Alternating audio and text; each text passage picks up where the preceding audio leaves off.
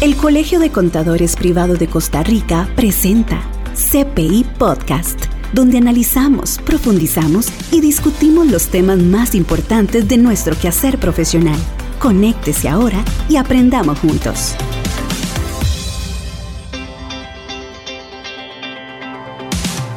Hola, bienvenido, ¿qué tal?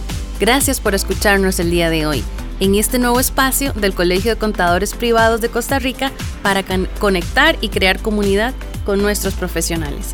Esta es una nueva herramienta donde podemos llegar a todos ustedes con los mejores consejos, desarrollo de la información de nuestra profesión y de su interés. No se pierda ni un solo capítulo. Vamos a estarlos desarrollando y presentando todos los viernes a las 6 de la tarde. No se olvide tampoco de ir y descargar el app de podcast en su dispositivo preferido, ya sea Apple Store, Android, Google y Spotify. Yo soy Viviana Rivera y junto a mí está Yamilet Solano y juntas empezamos hoy este primer capítulo de CPI Podcast. Yami, ¿cómo estás? Hola Vivi, yo muy emocionada de poder participar en el Colegio de Contadores Privados de Costa Rica con este proyecto que trae de la mano información valiosa, ágil y de forma resumida para todos nuestros agremiados. Siempre estamos contando con la participación de nuestros patrocinios. Cyberful, Tecapro, Tecnosoft con su herramienta de Contador, Express e EasyTax.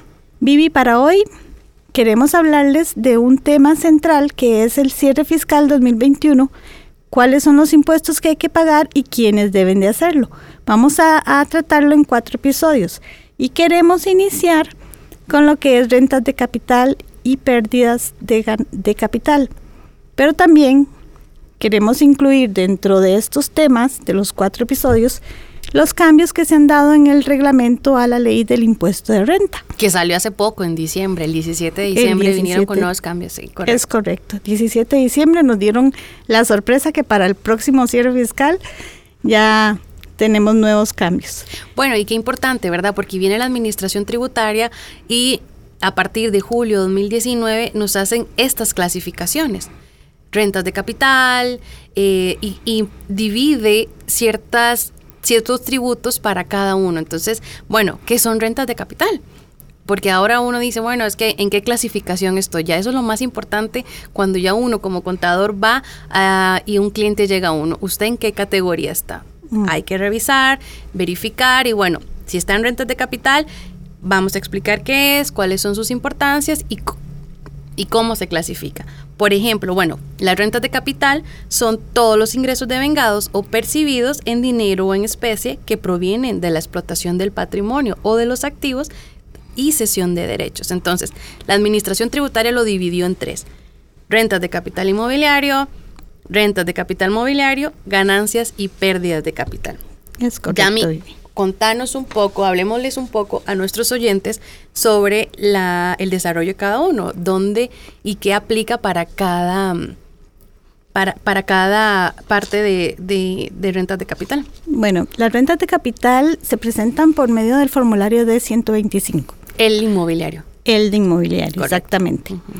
Este incluye el arrendamiento, subarrendamiento de bienes inmuebles, construcción o cesión de derechos de bienes inmuebles, facultades de uso y gozo de bienes inmuebles. Ok, quiere decir que estos son, por ejemplo, si usted tiene una casa que alquila, eh, si tiene un local comercial que alquila, ya antes estaba parte en la renta tradicional en el formulario de 101 y esto viene a pasar y a convertirse en una renta mensual. Cambió de estrategia, de régimen, por así decirlo, y ya no se presenta anual, sino que se presenta, como decías, en este formulario de 125 mensual, igual como las demás declaraciones de, de ventas, ¿verdad? Los días con tiempo límite de 15 de cada mes.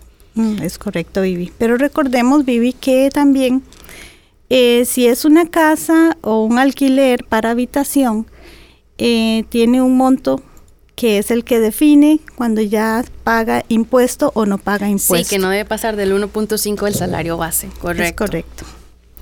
Eh, también Vivi, no sé si, si tienes algún otro aporte sobre lo que es inmobiliario, que recordemos que también este, si ya sobrepasa ese, ese impuesto hay que declararlo, bueno, ya dijimos en el D125 y este, no sé si tienes algún otro aporte que podamos ayudarles. Bueno, la nueva ley, con la nueva ley eh, que, se que, se presentó ahora en diciembre, la tributación viene y vuelve a mencionar sobre el los cambios que pueden obtener las rentas de capital inmobiliario inmobiliario eh, con respecto al régimen de poder pasarse o seguir permaneciendo en este régimen. Pero sigamos desarrollando los otros dos y más tarde hablamos de, estos cambios que vienen.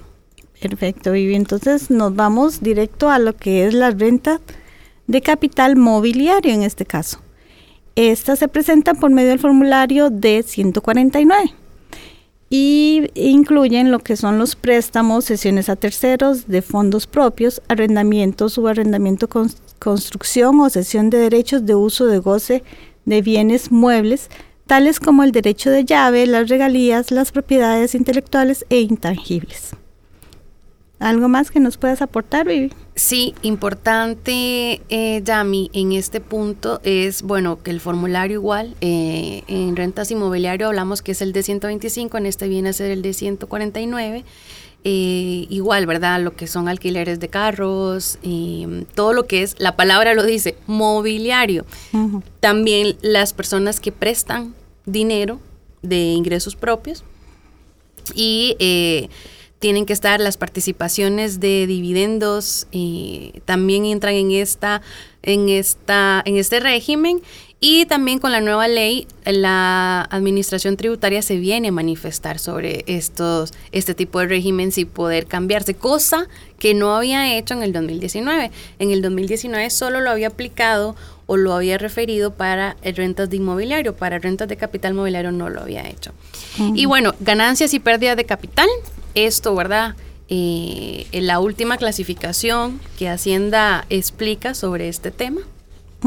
que es muy importante porque sabemos que nuestros colegas tienen una cierta confusión ahí con lo que es el cálculo este, de lo que son las ganancias y pérdidas de capital. Se presentan por medio del formulario de 162 y eh, aquí incluye mucho o influye mucho la venta de esa, sí, Sí, claro, como vos decías, eh, Hacienda vino y estableció ciertos porcentajes.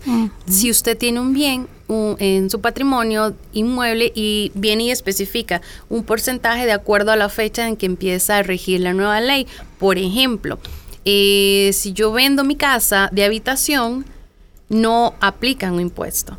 Eh, si yo tengo una herencia, tampoco aplica el impuesto. Pero ¿qué pasa si yo vendo un bien que está en mi patrimonio, pero que está bajo una actividad, eh, que no vivo ahí, sino que es parte de mis bienes, pues bueno, Hacienda viene y se manifiesta y dice que si es antes de la adquisición, fue antes de 2019 y no ha tenido una segunda venta, pues puede aplicar el 2.25%, que este es muy beneficioso y es el que la mayoría hasta la fecha están, están utilizando, ¿verdad? Lo que significa que del valor de la venta se aplica un 2.25, porque bueno, a todo esto vino a reflejar ciertos errores de registro de valor, eh, donde antes las propiedades se vendían, se traspasaban a 10 mil colones y bueno, ese no era el valor real y, la ganancia ahora del registrar realmente la venta que se obtuvo, pues iba a generar realmente un impuesto muy alto eh, en, consecuencia del mal registro. Entonces, eso vino a beneficiar como parte de la, de la regulación del impuesto y que fuese adquirido antes del 2019, bueno, julio 2019.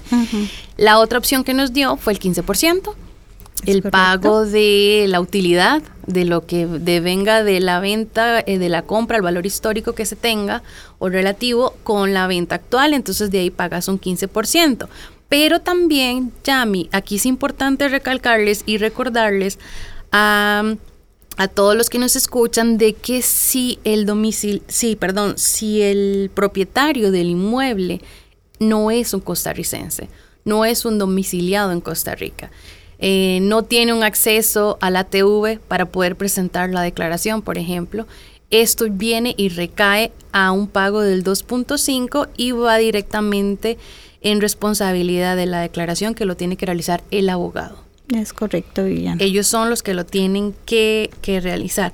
Eh, Yami, hablemos un poco de lo que hablábamos em, de los nuevos cambios según la, la, nueva ley sobre el impuesto sobre la renta que salió en diciembre. ¿Qué cambios vinieron a hacer? Pues bueno, eh, como les explicaba anteriormente, no se tenía especificado que para los eh, para las rentas de capital mobiliario se pudiesen mantener en el régimen tradicional, solo estaban en el régimen ya mensual en el que se habían establecido. Entonces la administración, la administración tributaria viene a decir nuevamente que si se quiere pasar, ojo, y solo para eh, los que vienen a ser prestamistas, ¿verdad? Y que si se quieren pasar, lo pueden hacer eh, siempre y cuando demuestren que tienen un empleado registrado en la caja del Seguro Social eh, y que permanezcan un año. Cosa contraria, no, bueno, no contraria, cosa muy similar que sucede con, con, rentas inmobiliarias. Con inmobiliario, que ahora también lo incluyeron para, Ya estaba y no hubo mucha modificación, solo que con rentas inmobiliario permanece cinco años. Es correcto. También recordarles a nuestros oyentes que es importante la declaración jurada que se debe hacer y que tiene que estar em, o se tiene que comenzar al inicio de cada periodo. No va a ser posible que yo hoy a mediados de año diga, bueno, me quiero pasar al método tradicional, eh, tengo un empleado, lo registro en la caja y tengo medio año en rentas de capital y medio año en régimen tradicional. ¿Y a qué me refiero con régimen tradicional?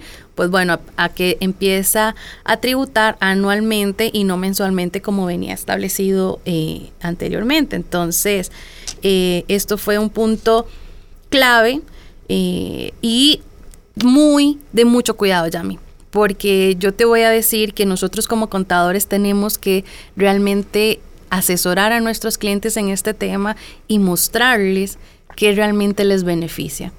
Si seguir en régimen de capital eh, o pasarse a renta tradicional anual. Entonces, que es muy importante vivir. Recordemos que no solo somos contadores en una oficina, en un escritorio, sino que nos nosotros somos asesores y los llevamos a los a nuestros clientes de la mano y esa es la milla extra que nosotros tenemos que dar como profesionales. Sí, y, es importante hacer este cálculo, verificarlo, revisarlo y ver qué realmente le beneficia eh, a cada uno en tributos.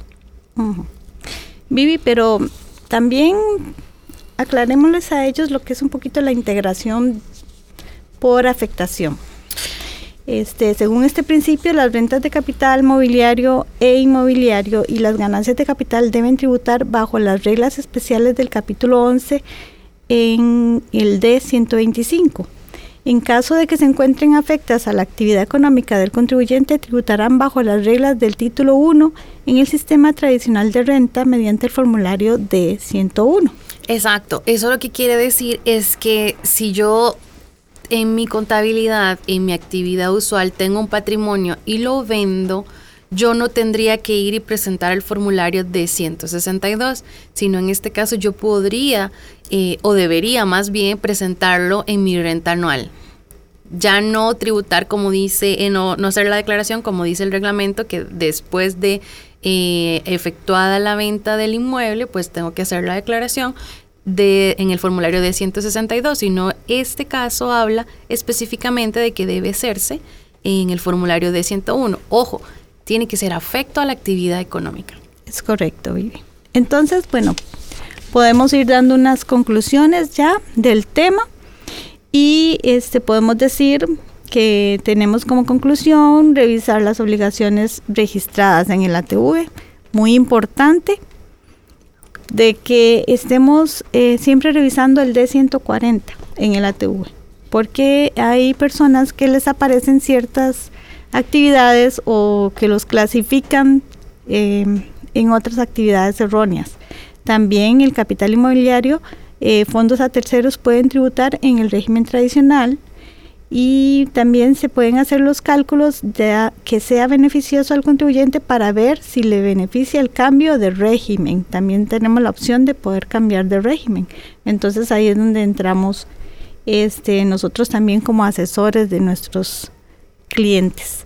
Sí, y sucede mucho que, eso decías de revisar el formulario em, de, de, 140. De, 140 eh, muchos de nosotros a veces no lo hacemos Es correcto. Y qué importante es algo mínimo y simple, por ejemplo, cuando tienes un nuevo cliente, revisar sus obligaciones. Ok, usted está registrado en este régimen, pero acorde a sus actividades, usted debería estar en este. Entonces ahí, como decías vos, ya empezamos con nuestra función de asesor eh, y, de recomendación. Entonces, importante el punto uno que decías, verificar eh, en qué régimen, en qué obligación está, eh, los cambios que viene a hacer el nuevo, el nuevo reglamento sobre capital inmobiliario, que ya se pueden pasar a rentas al método tradicional siempre y cuando mantengan un empleado en la caja del seguro y se tiene que llenar una declaración jurada y se tiene que hacer para iniciar un periodo, eh, un nuevo periodo, y pues es tener una permanencia de un año para inmobiliario, eh, para mobiliario y de cinco años para inmobiliario. Eh, repito lo mismo, el cálculo importantísimo para cada uno. Y y también hay algo, Yami, que, que, se ha cuestionado mucho con respecto a las declaraciones mensuales de, en el D125 de las retas inmobiliarias. Y es de que qué sucede si no tuve ingresos en ese momento, eh, si tengo que presentar la declaración en cero. Es correcto, Vivi. Yo soy de la idea de que sí. De hecho, el D125 le permite a usted presentar las declaraciones en cero. Ahí tiene la opción de que usted eh, le indique si tuvo o no tuvo en ese momento el ingreso y entonces lo mejor es poder presentar todo. Siempre se dice que es mejor ir adelante, ¿verdad? De lo que es la administración tributaria y evitarse incómodos, incómodas este, visitas o revisiones que nos puedan perjudicar.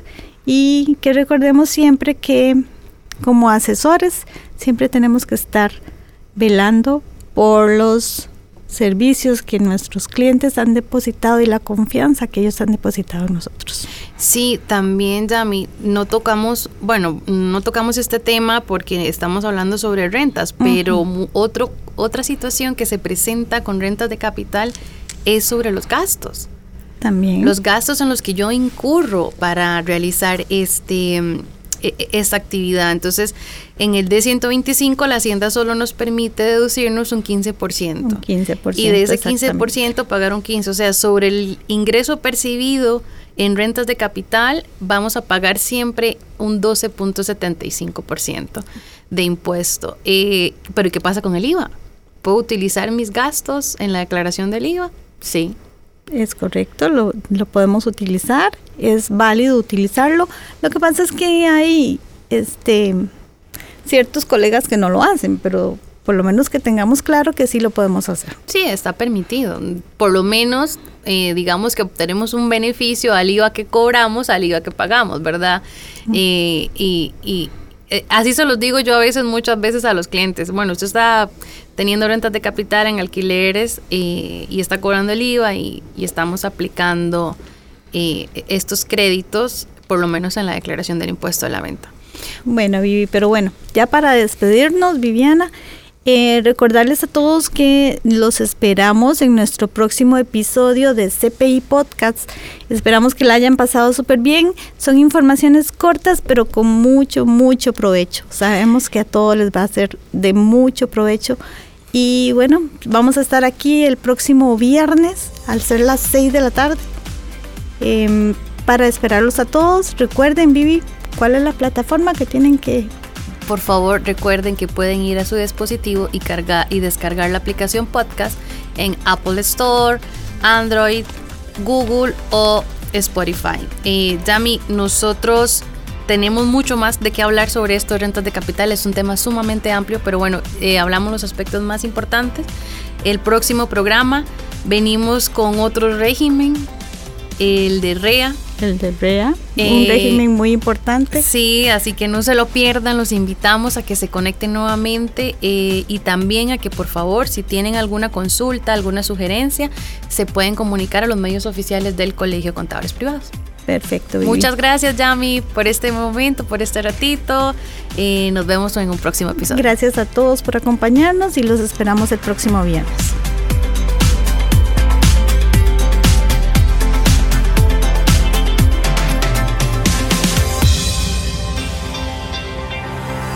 Hasta aquí, CPI Podcast, la propuesta del Colegio de Contadores Privados de Costa Rica que expande conocimientos. Una mesa de discusión, análisis y profundidad con los temas más destacados que influyen en nuestro quehacer profesional. CPI Podcast, una herramienta alternativa de nuestra comunicación.